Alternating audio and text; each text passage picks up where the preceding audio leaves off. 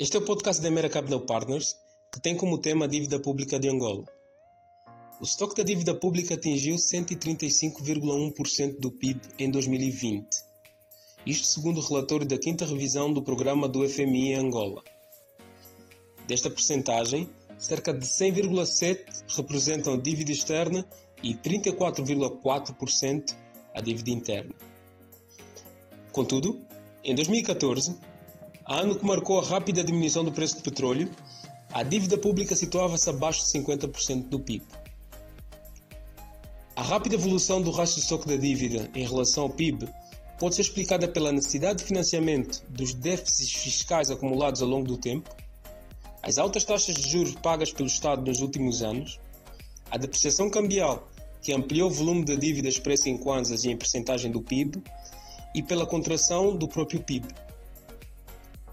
A dívida é um elemento essencial para a atividade do Estado e da economia. Contudo, níveis altos do estoque de dívida limitam o crescimento econômico, restringindo o nível de despesa pública e motivando as subidas das taxas de imposto.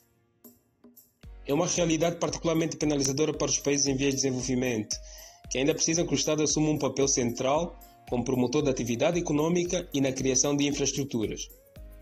Em Angola, o principal instrumento legal para ajudar a levar a dívida pública a bom porto é a Lei da Sustentabilidade das Finanças Públicas, aprovada em 30 de outubro de 2020, que impõe um conjunto de regras que devem ser respeitadas para que a poupança pública reverta a tendência de crescimento do estoque da dívida. Outra ferramenta importante é a análise da sustentabilidade da dívida, presente na generalidade dos relatórios de revisão do FMI ao abrigo do Programa de Financiamento Ampliado que permite analisar se Angola terá capacidade de honrar os serviços da dívida no futuro.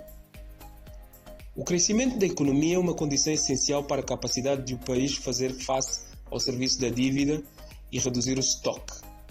Mas a economia de Angola não cresce desde 2015, ou seja, a recessão tem contribuído para a deterioração das receitas públicas e do rácio da dívida. Recentemente, Angola beneficiou de um conjunto de moratórias ao serviço da dívida e, em alguns casos, já negocia a sua extensão. Medidas positivas que permitem reduzir a pressão nas despesas públicas gerada pela pandemia de Covid-19. Estas moratórias representam um alargamento dos prazos de pagamento e não devem ser confundidas com perdões da dívida, uma vez que os serviços ainda terão de ser pagos. Segundo o FMI, em 2021, o estoque da dívida deverá atingir 113,3% do PIB e em 2022 102,7% do PIB, assumindo claramente uma tendência de diminuição. Convosco esteve Jânio Ambrosio, Chief Economist da Mera Capital Partners. Até o próximo podcast.